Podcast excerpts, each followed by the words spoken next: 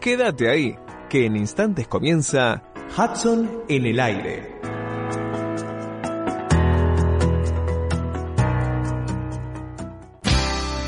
Desde la ciudad autónoma de Buenos Aires, transmite arinfo.com.ar, más que una radio.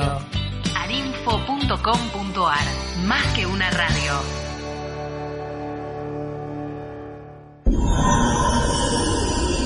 Arinfo, más que una radio.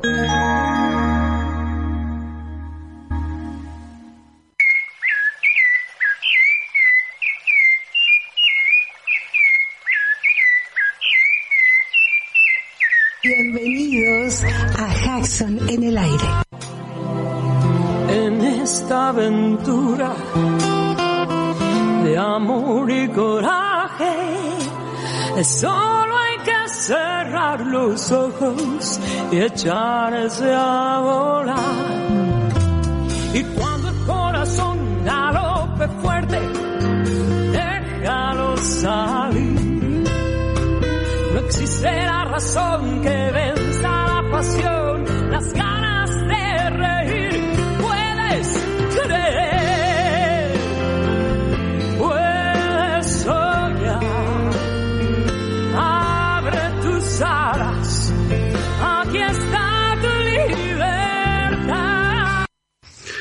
Y comenzamos un nuevo programa de Hudson en el aire. Bienvenidos, bienvenidos a este nuevo espacio.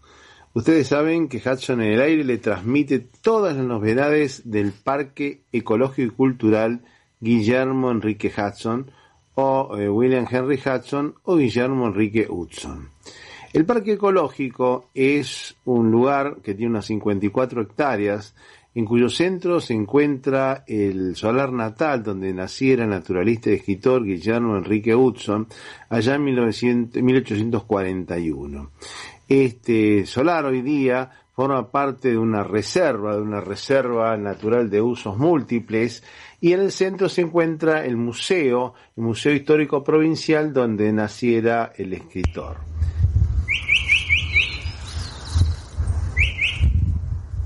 Por eso el arte a veces muestra lo que la realidad no puede mostrar. Y bueno, eh, en colación con la obra de Hudson, Hudson como artista puede explicar cosas que los científicos no pueden transmitir.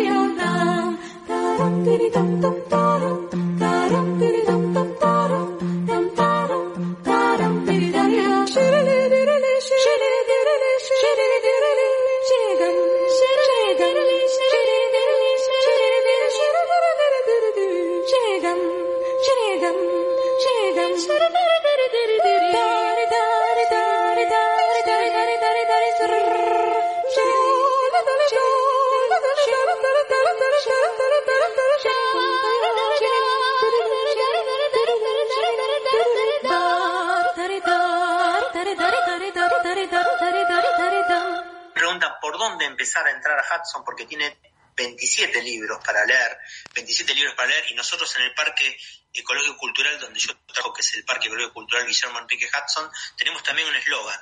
Nosotros le decimos a los visitantes, por favor, no se muera sin leer a Hudson. ¿Por qué no se muera sin leer a Hudson? No se muera sin leer a Hudson, ¿por qué?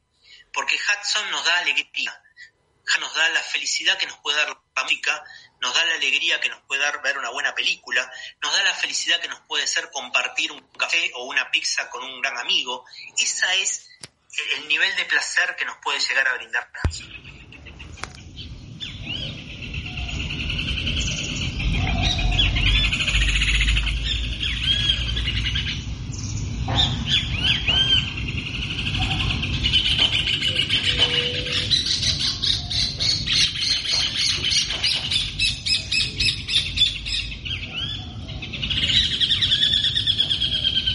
Y comenzamos un nuevo año. Comenzamos un nuevo año esperando que ustedes estén de vacaciones y quizás tengan más tiempo para escucharnos. Y finalmente el domingo se realizó la jornada del Carnaval del Norte, esta vez en forma virtual. Entonces le preguntamos al director, a Rubén Ravera, a ver cómo era esta instancia del carnaval virtual que se realizó por primera vez en el Parque Hudson para mantener la continuidad de los carnavales que se vienen celebrando en el parque desde el año 15, desde 2015. Nosotros, bueno, reunimos no más de 10 personas, estaba Elena eh, y, bueno, algunas personas que hacían este, un poco el, abordaje a la celebración, que fue didáctica, ¿no? Hablamos un poco de, de Bueyes Perdidos acerca del carnaval. Eh, Julio mm, Cerrizuela. Eh, eh, Cerrizuela, bueno, es un especialista. Claro, porque es jujeño aparte, él ha estado en las celebraciones de los carnavales en Jujuy, o sea, conoce muy bien cómo es el origen allá, el, el origen jujeño de estos carnavales. Claro, él aunque no es jujeño, es santiagueño, es como si lo fuera. Es como si lo fuera, así es como... Sí, sí, y yo le decía un poco en broma que es el, el Marvis de, de Jujuy. Eh, y bueno, le da toda esa, esa pila eh, al relato y bueno, eh, con él pudimos escribir algunos aspectos que no siempre se, se conocen acerca del ritual que tiene el carnaval jujeño, que a mi juicio es, uno de los más interesantes. Este, pues aparte está, está relacionado con la casa de Jujuy y ha ido varias veces al carnaval de Jujuy. Sí, sí, sí, ha, ha, trabajado en todo el país, ¿no? Y en particular en Jujuy. Eh, lo ha hecho también en otros carnavales, ¿no? Pero... En realidad fue, fue el presentador, eh, casi diríamos oficial, de casi todos los carnavales que se hicieron en el Parque Hudson. Creo que salvo el primero, los demás los estuvo coordinados por él. Eh, sí, sí, sí, sí. Eh, y bueno, con muy muy buen tino, ¿no? Este, mueve, participa, hace participar a la gente. Eh, yo creo que es un gran profesional, joven. Y no es una tarea sencilla estar todo el día haciendo animación, porque eso no es conducción, eso es animación de todo un evento que dura desde las 10 de la mañana hasta las 5 o 6 de la tarde, o sea que es una tarea bastante... Eh, Julio hace bailar a... le hace mover los pies a todo el mundo. No, realmente es, un gran profesional y junto con Elena, eh, bueno, generan el contenido de, de estas eh, de esta primera actividad pública que hicimos en el año, ¿no? Porque es un año atípico. Esta presentación del libro de historia de Quilmes va a ser la segunda y nos moveremos eh, con las recomendaciones, ¿no? Que los sanitaristas hacen de no reunir eh, mucho público, aunque nosotros estaríamos tentados de hacerlo, obviamente, porque hay una gran presión por parte del público que quiere seguir eh, visitando el, solar natal de Hudson, este, eh, involucrándose en las actividades, pero bueno, no lo podemos hacer. Claro, yo creo que lo del Carnaval del Norte, el Carnaval del Norte fue mantener la mecha encendida o la chispa encendida para esperar que a lo mejor el próximo año se pueda realizar nuevamente en vivo como, como fue antaño, ¿no? Como fue en los anteriores. Claro, sí.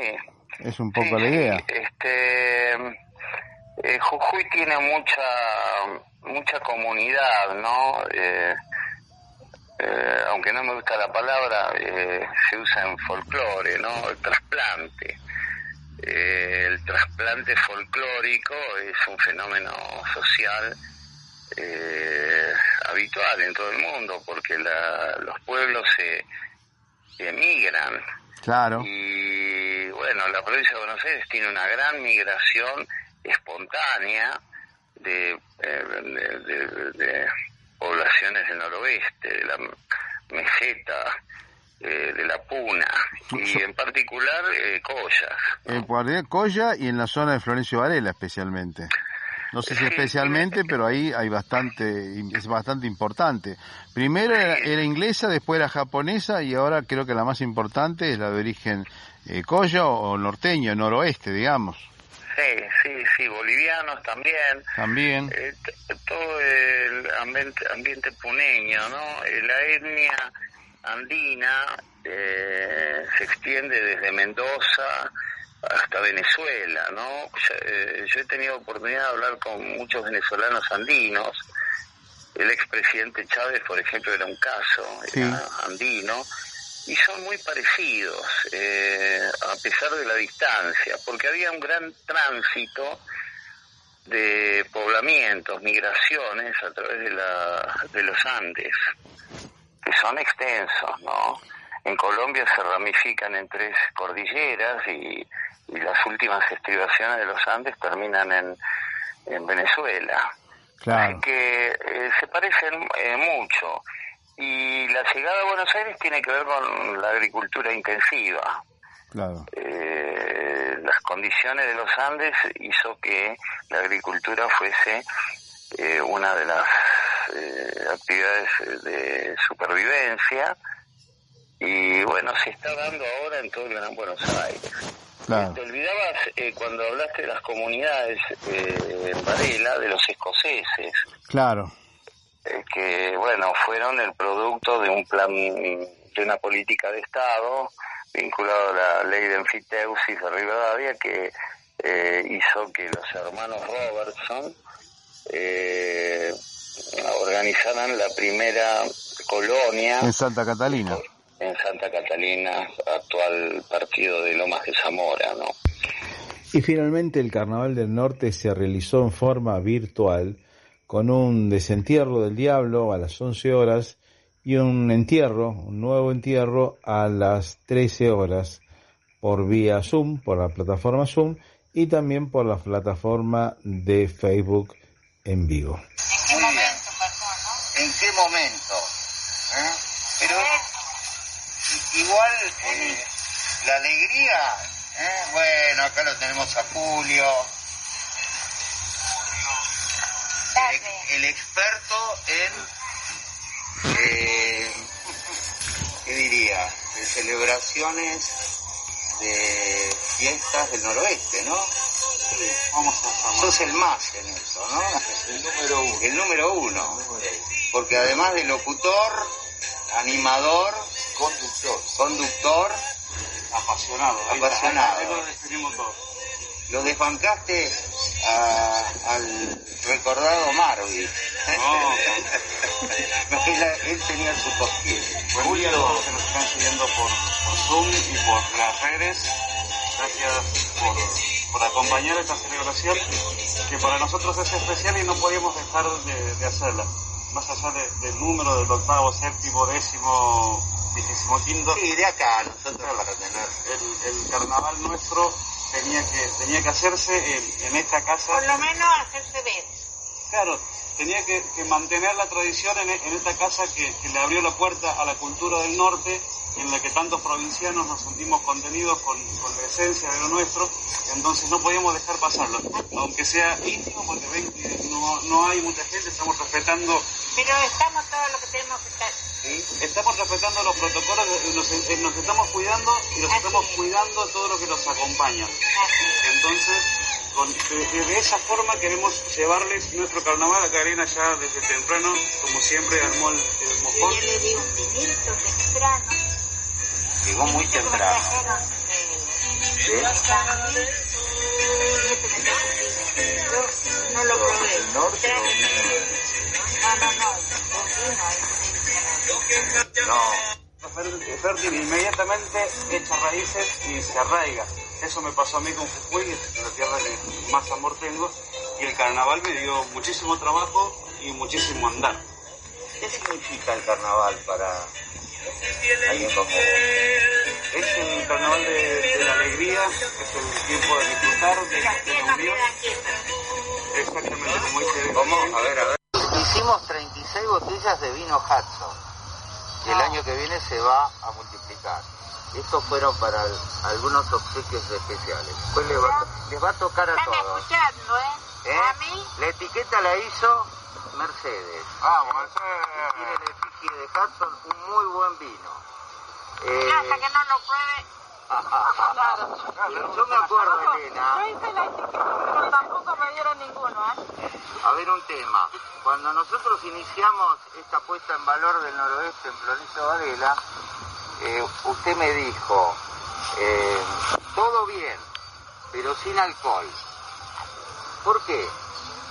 Y porque el alcohol no sabemos tomar, es mejor que no aprendamos. Que no prestamos. Entierro del diablo porque... Vamos a cortar para eh, cumplir con los tiempos de, de las redes sociales y lo que nos permiten hoy.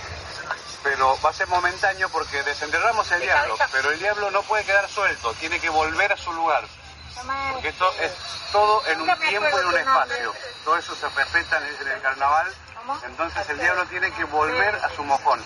Obviamente, en Jujuy se desentierra una semana y se entierra la que sigue. En este caso no podemos cumplirlo, lo vamos a hacer todo hoy. todo junto. Entonces, porque eh, es en un carnaval didáctico. A la una nos encontramos de nuevo. un par de docenas de empanadas más y a las 13, a las 13, vino mediante, nos encontramos para enterrar el diablo del carnaval. que siga la alegría, chupamos. Máscaras, eh, Mercedes, eh, máscaras, le pintó todo mano. ¿cómo, cómo fue la artesanía? Con papel de diario. Todo estas cosas. Papel de diario, eh, cola, engrudo, pintura. Y bueno, y ahí están hechas. ¿Y el vestidito de, del perrito?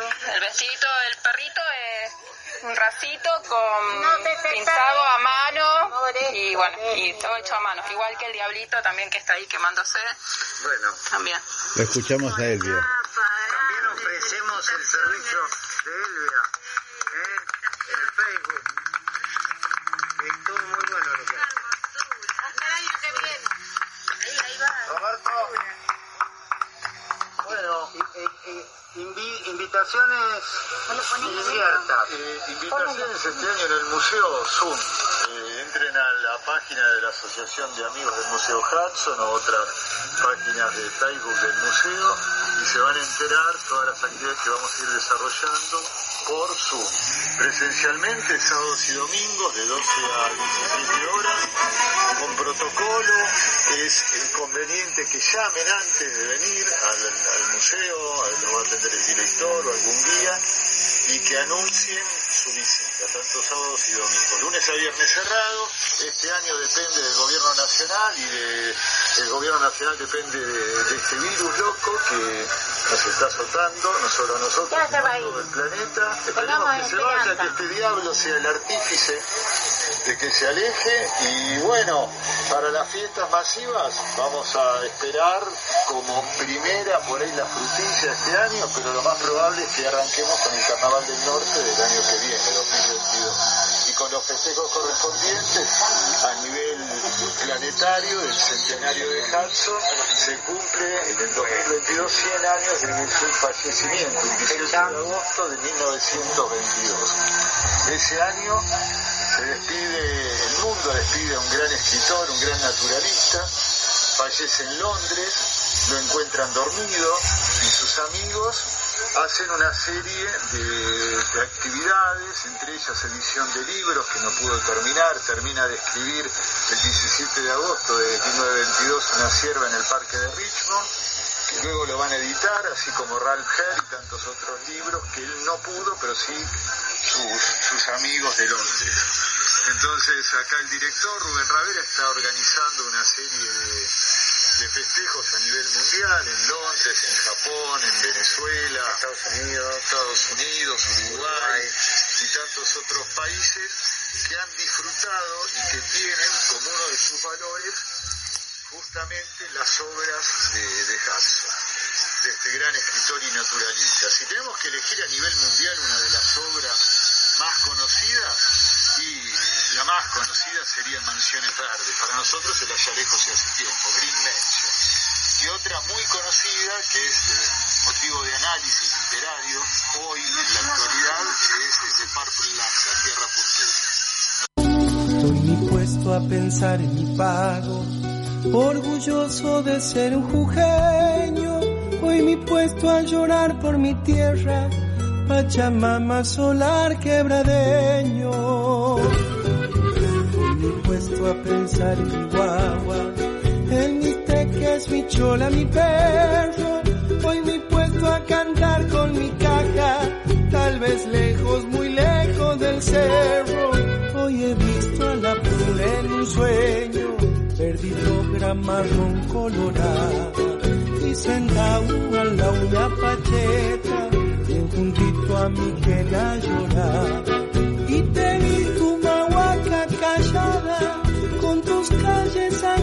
Y claras, tus tapiales, pircas y antigales, tus ovejas, tus burros,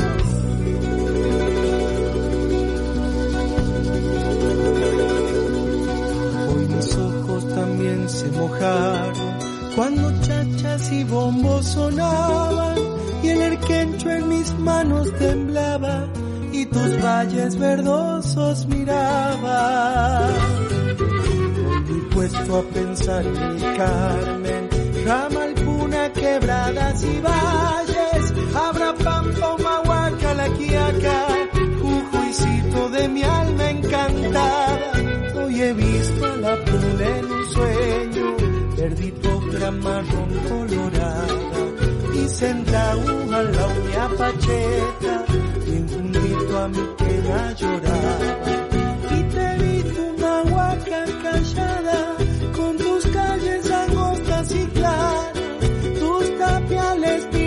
Antigales, tus ovejas,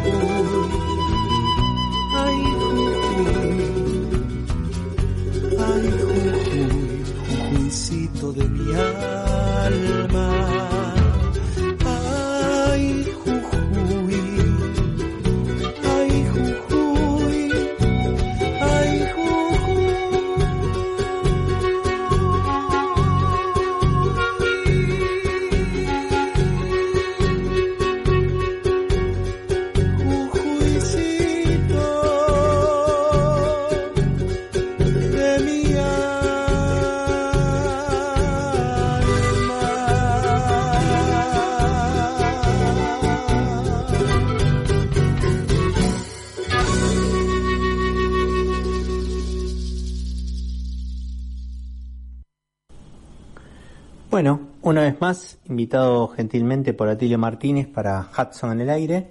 Eh, en esta oportunidad me parecía interesante comentar un poco sobre el ambiente donde vivió Guillermo Enrique Hudson, el ambiente que conoció Guillermo Enrique Hudson y que hoy es muy difícil de poder eh, imaginar, al menos en, en términos reales, la estructura de la región pampeana. En este punto le pregunto a los oyentes, ¿ustedes conocen la Pampa? ¿Saben cómo es verdaderamente la Pampa Argentina? Porque la Pampa Argentina no es esta enorme extensión que hoy tenemos de soja, de ganado, de alambrado. La verdadera Pampa Argentina es la que nos describe Guillermo Enrique Hudson en su Allá lejos de ese tiempo, en el naturalista en el Plata fundamentalmente. Es esa naturaleza virgen, esa naturaleza eh, indómita y verdaderamente eh, que sigue existiendo de alguna manera en el imaginario de los extranjeros como la pampa sudamericana. Ese tipo de ambiente, ese hábitat, es uno de los que está en mayor peligro de extinción en la Argentina, justamente porque el territorio que lo habita es eh, el más modificado, el más eh, urbanizado, donde se encuentran las grandes ciudades, Córdoba, Santa Fe, Buenos Aires. Y en ese tipo de ambiente solamente quedan unos pequeños retazos, unos pequeños eh, porciones representativas de lo que nos cuenta Hudson en sus crónicas y en sus relatos. Esas representaciones está representada en parques nacionales, en reservas naturales. Si ahora que estamos en el verano vamos hacia la costa, la primera de las estaciones de la costa, San Clemente del Tuyú, es uno de los lugares este, tal vez más tradicionales para que las familias visiten en la región atlántica. E inevitablemente, si vamos por la ruta 11, atravesaremos lo que se da a llamar el Parque Nacional Campos del Tuyú. Campos del Tuyú es una zona de bajos inundados, una zona natural de pastizales, que seguramente para los que tenemos la suerte de haber conocido ese lugar y de haber estado incluso trabajando allí, tenemos la suerte de poder ver en vivo lo que Hudson nos cuenta en sus crónicas. Eh, el Parque Nacional Campo del Tuyú fue una creación fundamentalmente bajo la iniciativa de la Fundación Vida Silvestre, que durante muchos, muchos años eh, mantuvo una reserva natural que tenía como objetivo preservar el pastizal pampeano. Ese pastizal donde hay venado de las pampas, donde podemos encontrar una enorme cantidad de aves acuáticas, desde cisnes hasta espátulas rosadas, este, flamencos. Bueno, hay una característica que se da también en ese sitio que el agua es de alguna manera salobre y eso también le da una, cierta riqueza a la bifauna de la zona. Eh, pero Campos del Tuyú es, si bien el más importante o el más significativo de las áreas naturales protegidas de la región pampeana, no es la única. También podemos encontrar algunas representaciones de la región pampeana en áreas protegidas en San Luis, en alguna pequeña representación en Corrientes, y si, si nos preguntan o si tenemos una idea, el máximo representante natural de este tipo de ambientes es el venado de las pampas ese venado de las pampas que ya Hudson describe perfectamente en el capítulo 4 de Allá lejos de ese tiempo y también lo describe en El Naturalista en el Plata de una manera muy interesante. El venado de las pampas es eh, un ciervo autóctono que se encuentra seriamente amenazado de extinción hasta hace poco tiempo y creo que la, triste categoría no, no se ha perdido, estaba considerado como el ciervo más amenazado de América y justamente está muy vinculado a este tipo de ambiente, al ambiente del pastizal pampeano. Así que para los que vayan a San Clemente del Tuyú, para el lado de la costa, miren por los hombros, miren hacia el costado y van a poder ver el paisaje que Hudson tan bien y tan claramente nos dejó. Eh, la Argentina que merecemos conocer, que merecemos descubrir, todavía es muy grande, muy amplia y seguramente parte de esa Argentina la podemos ver a través de los ojos de Guillermo Enrique Hudson. Muchas gracias por este, por este pasaje, por este mensaje de conocer nuestras áreas protegidas y esperamos poder encontrarnos en algún otro momento en este mismo ciclo. Gracias.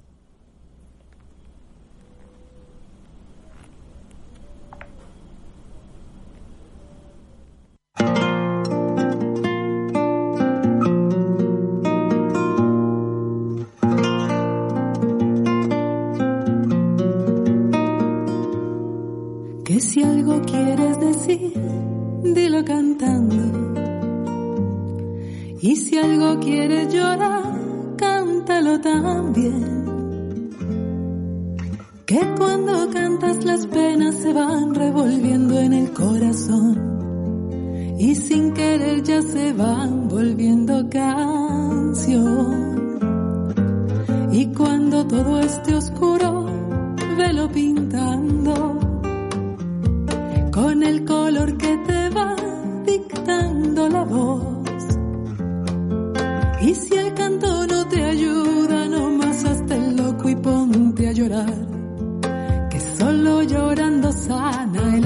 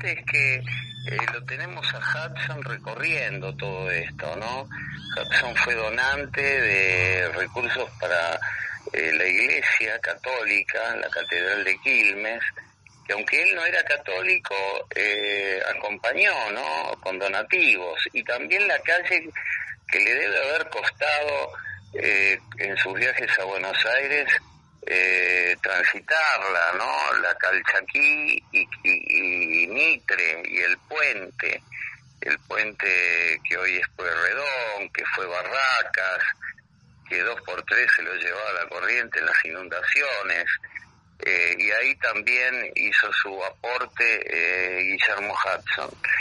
Eh, y la calle ancha, ¿no? La actual Montes de Oca, donde estaban esas residencias sobre las lomadas, este O sea, o sea que el recorrido que se supone que él hacía a caballo, que lo hacía en dos días de caballo, incluso está narrado en uno de los libros donde cuenta la, la aventura que tuvo de conocerlo al almirante Brown, era en Montes de Oca, eh, Avenida Mitre y después Calchaquí, más o menos era ese Claro. recorrido. Sí, sí, el recorrido era eh, por el fondo de la legua, ¿no? Porque había quedado un poco esa línea, que era el fondo de los lotes que Juan de Garay había distribuido entre sus entre su gente, ¿no? Sus marinos, marineros. Eh, iban desde la costa a eh, no sé cuántos metros, Claro. creo que es, es, eh, una legua, eh, cinco kilómetros. Ah, o sea que o sería aproximadamente 5 kilómetros paralelo a la costa. Claro, entonces Hudson eh, tomaría algo así como eh, la avenida Hudson o la ruta 53 hasta Calchaquí, eh, que se transformaba después en la actual Mitre, y la civilización estaba del otro lado del riachuelo.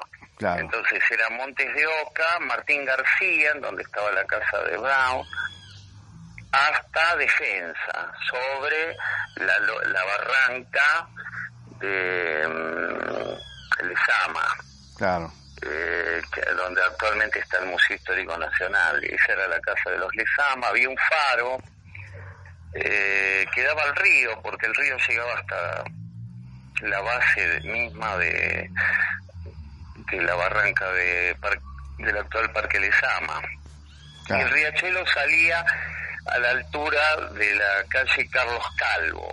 Ahí está, porque tenía una curva, pegaba una curva que después se rectificó y se cambió el, recorrido. se, rectificó. La, actual salida del riachuelo era como una isla con juncos, era un bajo, pero el, el, el, río principal desembocaba en San Telmo. ¿Y, ¿Y el puerto sería el puerto de la Boca, el de la Vuelta de Rocha? Y la mejor, el mejor lugar con calado era el puerto de la Boca. Claro, claro. Eh, entonces, bueno, eh, todos, todos los que ingresaban a la ciudad desde el sur, entre ellos la, eh, los, este, las tropas de Wylock y de Beresford en la primera invasión, lo hicieron por la calle Defensa. Ah, claro. Eh, la primera invasión con bastante suerte porque tomaron la ciudad, pero en la segunda, eh, cuando marchaban con el fusil colgando, digamos, eh, sin posición de ataque, al llegar a la calle Belgrano, donde está Santo Domingo, bueno, se encontraron con toneladas de, de munición, ¿no? Hicieron una carnicería.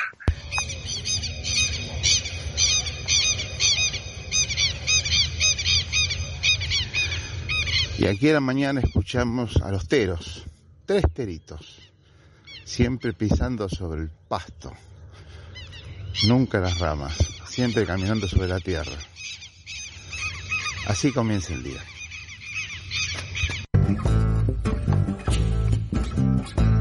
Dale tero, tero.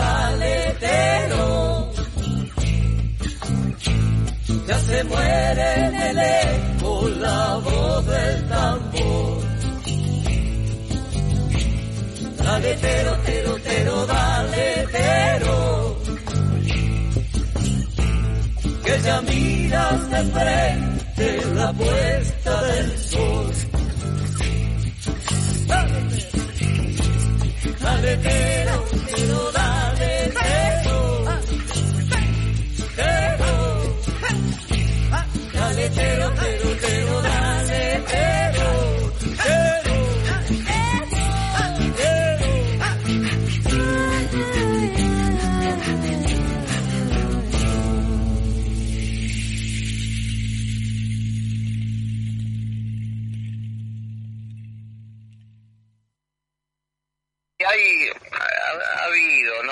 poco de, a veces, eh, controversias, ¿no? De si Hudson es eh, varelense o se lo debe considerar varelense o quilmeño, pero como decía eh, Borges acerca de la nacionalidad de Hudson, eh, decía que era inútil, ¿no? Era tan fácil ponerse en una posición como en la otra antagónica. Claro. Este, eh, bueno, Hudson vivió 33 años acá y muchos años recordando lo que había vivido en su infancia y su juventud y bueno, Quilmes está estrechamente, entrañablemente, ¿no? Ligada a su vida. Ende se convierte en Avellaneda, el pueblo de La Paz eh, es la actual Lomas de Zamora y finalmente Florencio Varela que se crea en 1882 un poco por iniciativa del, del estanciero de la zona, que era John Davidson. De hecho, uno de los hijos de John Davidson fue el primer intendente. Y, y bueno, ya Hudson se había ido del país, así que eh, no tuvo muchas noticias desde Inglaterra de estas eh, nuevos, estos nuevos desarrollos que tuvo el distrito, eh, como la llegada del ferrocarril, eh, bueno, y tantas, eh, tantas, tantas otras. La, la pampa de Hudson era eh, totalmente un poco desértica y, y quilmeña. Tenemos que agradecer a los amigos hudsonianos que siempre nos alientan, nos hacen saber que están del otro lado, que están con nosotros escuchándonos. Un saludo especial para ellos. Empezamos con Merizam Pérez del grupo Scout Guillermo Enrique Hudson y su grupo Manada. Humberto Shinsato de la colectividad japonesa y la colaboración de Mercedes Rodríguez y Celia Carnovale, también de Angelita Arocha que nos mantiene y nos escucha constantemente. Marcelo Montenegro, Susana García Vera, Jorge Orlando López, Silvia Barci desde la banda oriental, María Susana García Coni de Posadas, Estela Sazarino, Ricky Merlín, Juan Carlos del Pup, Winnie Winnie Martínez, el licenciado Carlos Fernández Balboa, que siempre nos colabora y nos aporta con su capacidad de museólogo. María Virginia de Matei, Adrián Mateusi, Alejandro Arias, Daniela Costa, el artista plástico hudsoniano, Sofía Mariana Ayala, Oscar Alberto Echande, Fernando Hasfield, y otros oyentes que no tenemos los nombres porque no los etiquetan en el Face, pero siguen nuestra trayectoria. También, también queremos aprovechar para saludar a nuestra operadora, Jordana. Jordana, fiel en los controles, nosotros les mandamos los audios grabados desde casa, porque nos quedamos en casa, y ella firme en los controles en la operación técnica. Muchas gracias a todos ellos.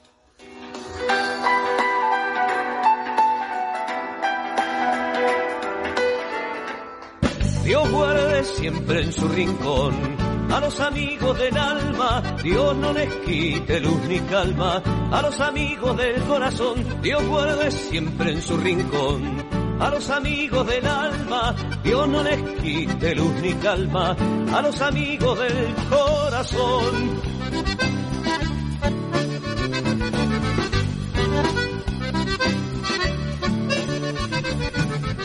Habrá gurises alrededor, habrá noticias sobre el campeón cuando te vuelva a ver. Habrá memorias de aquel barrial, habrá reírnos hasta llorar cuando te vuelva a ver. Habrá canciones y canciones sin parar, habrá lo que he guardado para cuando te vuelva a ver. Siempre en su rincón a los amigos del alma. Dios no les quite luz ni calma a los amigos del corazón. Dios guarde siempre en su rincón a los amigos del alma. Dios no les quite luz ni calma a los amigos del corazón.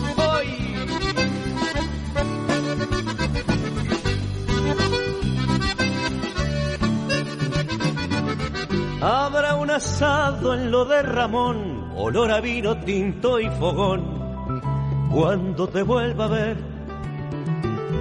Habrá esos mates de conversar y arreglar mundos en cada bar, cuando te vuelva a ver.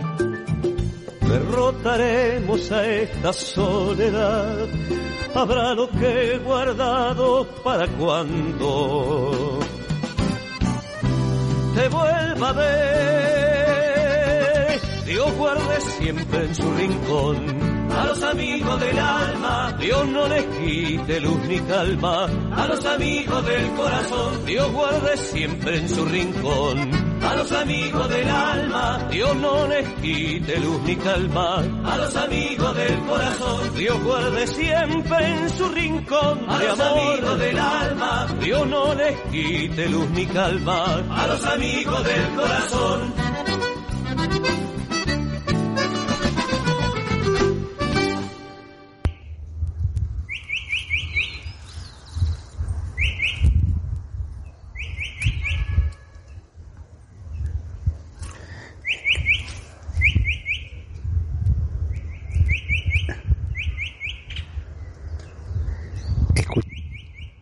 Escuchamos a la calandria. Está hablando con otra calandria que está a 50 metros de acá. Y está estrenando un nuevo repertorio.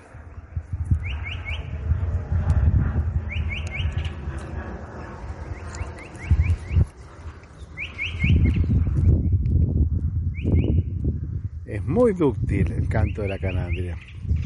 Es un gran imitador.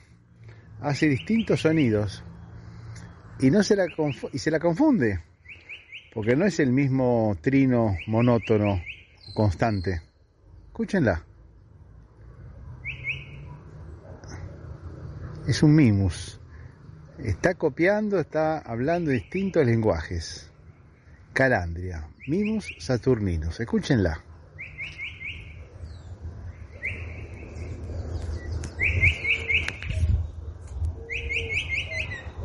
Una presentación de un libro de Buenos Aires Books es eh, Quilmes, 14 miradas que hacen historia. Eh, la coordinación, bueno, de esta presentación la realiza Chalo Agnelli. Eh, bueno, va a moderar Roberto Tazano y vamos a estar eh, María Rosa Mariani y yo. Está bien. Eh, es por bueno es por Zoom y, y por este ¿Y por Facebook? Facebook Clip, ¿no? Ah, las dos, las dos Eh, alternativas. Bueno, lo, lo- lo organizamos desde, desde el museo eh, y tiene que ver con esta sucesión de, de publicaciones que desde siempre, ¿no? Viene haciendo eh, la, digamos, Junta de Estudios Históricos de Quilmes, eh, Los Quilmeros, que es la organización que eh, conduce Chalo Agnelli, ¿no? Y tiene mucho que ver con estas eh, visiones diversas que tienen los historiadores de Quilmes, que han sido muchos, ¿no? Claro. Eh, mi preferido, eh, quizás porque fue el primer libro de historia de Quilmes que leí, es el de José Cravioto. Contá un Eh, poquito a los oyentes quién fue José Cravioto. Porque incluso tiene calle allá en Quilmes y todo, o sea, hay una calle Cravioto, yo lo estuve viendo por ahí también, o sea, es un personaje importante para, para Quilmes. Sí, José Cravioto, eh, al igual que sus contemporáneos, era eh, un profesional independiente, bioquímico. Eh, bueno, Fernando Pozo era médico. Eh, Barrera Nicholson no, no tengo bien presente qué profesión, pero también era eh, gente mm, muy de mucha iniciativa, de la cultura. Y en particular Cravioto escribe eh, Quilmes a través de los años, un libro que editó la Municipalidad de Quilmes y que no, no puede estar ausente de las lecturas de algún quilmeño que se interese por el pasado, ¿no? De una ciudad que, eh, como todos sabemos, eh, nace de un, de un manejo bastante inapropiado de un pueblo originario que era que habitaba los valles calchaquíes y que generó mucha resistencia ante la invasión este, europea y bueno una vez que fue eh, sometido se lo hizo trasplantar obviamente a pie desde el desde Tucumán y Catamarca hasta esta zona de, del Gran Buenos Aires, que entonces era un campo, ¿no? Soledad, soledoso. Y dio origen a la ciudad de Quilmes, eh, eh, cuando eh, murió el último descendiente de, la etnia en 1811 y el triunvirato eh, decide declarar pueblo libre a Quilmes, ¿no? Y después, bueno, obviamente, eh, eh, muchos no le auguraban demasiado desarrollo y hoy es una, una ciudad cercana al- a, a los 700.000 habitantes o algo más, es la décima ciudad del país. Y bueno, toda esa historia ha sido, eh, digamos, recogida por distintos autores, ¿no? Eh, ya te digo, Cravioto ha sido mi, preferido, pero también eh, se sumó Juan Carlos Lombán eh, con otra historia posterior que lo que hizo fue de alguna manera rectificar algunos este, conceptos eh, de Cravioto. Y también eh, lo tenemos a José Andrés López con Quilmes de Antaño, que es un libro eh, anterior, un libro de principios del siglo XX, ¿no? Que acá lo tengo en la mano, es muy interesante. Este, La, la creación de Quilmes se la establece el, el 16 de, de agosto de 1666, ¿no? sí, 14, 14 de agosto. 14 de agosto, o sea, era la- Es, eh, pero es un- por una eso- fecha una fecha un poco puesta puesta porque fueron los indios que vinieron caminando en sucesivas oleadas, o sea que se le da un- una fecha para celebrarlo, o sea que sería el poblado más antiguo de la zona sur. Eh, sí, es una fecha, eh, no, no digo caprichosa, pero totalmente convencional. Claro, convencional. que, que la eligió en la- el primer poblado de, del Pago de la Magdalena, que se extendía hasta el, el actual partido de Magdalena, Pipinas, ¿no? Toda esa zona en donde comienza la bahía de San Borombón. Y desde el Río de la Plata hasta, bueno, tierra adentro. Y ya, ya se han impreso bastan- varios libros de Quilmes por Buenos Aires Books. Creo que este debe ser el tercero o el cuarto. Eh, sí, sí, creo que son sí, tres y este de Quilmes de antaño. ¿Cuál? Eh, y muchos de, mm, de otro autor, Colombo, que también es prolífico y habiendo nacido en Quilmes, él es un científico desde hace mucho eh, ajeno a Quilmes, vivió en los Estados Unidos, trabajó y ahora reside en Buenos Aires, pero también ha escrito eh, muchas eh, historias de su familia, oriunda de Quilmes. Así que bueno, Quilmes eh, tiene bastante, bastante este, sistematizada su historia eh, y en gran medida porque se conservó muy bien eh, el archivo, ¿no? la memoria escrita. Claro. Ha permitido que, eh, que Quilmes se reconstruya este, estas, es- estas, estos relatos, ¿no? Eh, no olvidemos que mm, muchas de las cosas que ocurrían en Quilmes se decidían en el cabildo, ¿no? Por ejemplo, las vaquerías, que eran estas, estas autorizaciones para que se explotara el ganado cimarrón de manera bastante ineficiente porque solamente se aprovechaba el cuero, la carne se dejaba este, descomponer en el campo porque no había maneras de eh, conservarla, no existía todavía la cadena de frío, estamos hablando de- del siglo XVIII. Claro. Y bueno, eh, las vaquerías tenían tenían lugar en el Pago de la Magdalena, ¿no? Que eh, recuerdan eh, al distrito de Quilmes. Y bueno, invitamos a todos este próximo eh, 3 de marzo eh, a participar de este, de este encuentro. Bueno, y esto ha sido todo por hoy. Nos despedimos hasta la próxima semana. Quien les habla, Atilio Alfredo Martínez, esperará encontrarlos el próximo jueves a la misma hora y en el mismo lugar. Chao, hasta la próxima.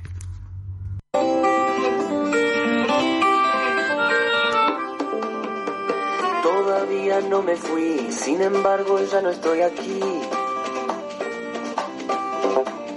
Esta es la primera vez que los miedos no me están comiendo. Decidí. Pongo en riesgo mi destino porque ya debo partir. Hacia otra ruta.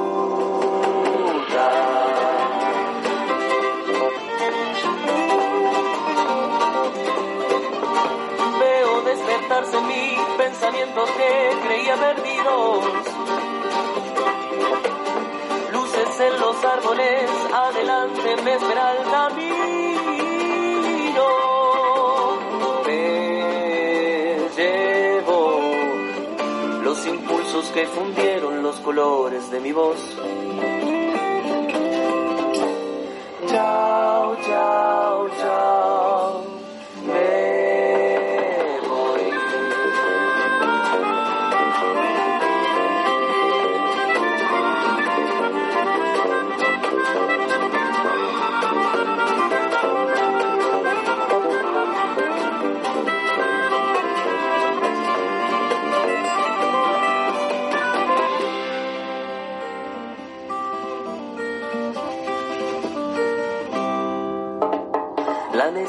brutal de escaparme sin pensar, la necesidad de no encontrar.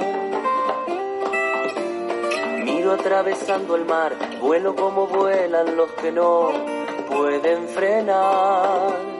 Corazón,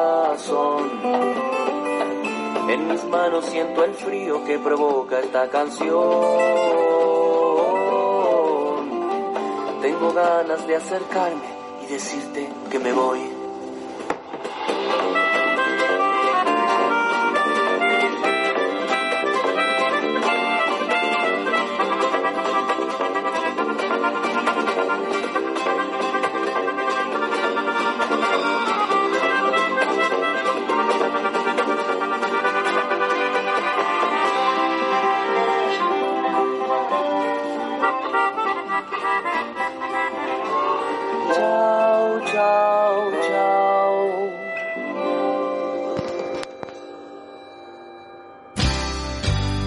Ciudad autónoma de Buenos Aires, transmite arinfo.com.ar. Más que una radio.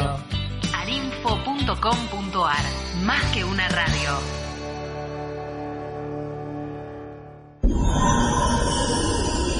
Arinfo, más que una radio. Donde hay agua, puede haber dengue. Cualquier contenedor de agua puede ser un criadero de mosquitos. Limpiemos y cepillemos sus paredes para eliminar los huevos que puedan haber depositado. Para saber más, entra a buenosaires.gov.ar barra dengue. Buenos Aires Ciudad. ¿Y tú? ¿Qué vendes? Realizamos comerciales para sus redes sociales para que incrementes tus ventas de bienes y servicios. Tenemos un presupuesto justo a la medida de su bolsillo. Cada pieza incluye creatividad, redacción, elaboración del arte, locución, musicalización, edición y mezcla. ¿Y tú qué haces allí?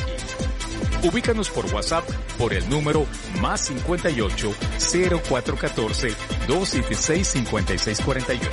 Correo electrónico alternosmedios arroba. Nuestro negocio es que le vaya muy bien al tuyo.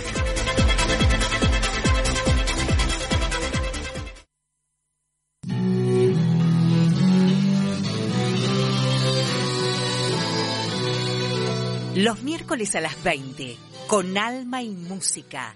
Un espacio para compartir con los amigos. Tango, folclore, jazz y otros ritmos. Novedades, entrevistas toda la música. Conduce Enrique el Alemán Snider. Con alma y música. Los miércoles a las 20 por Arinfo.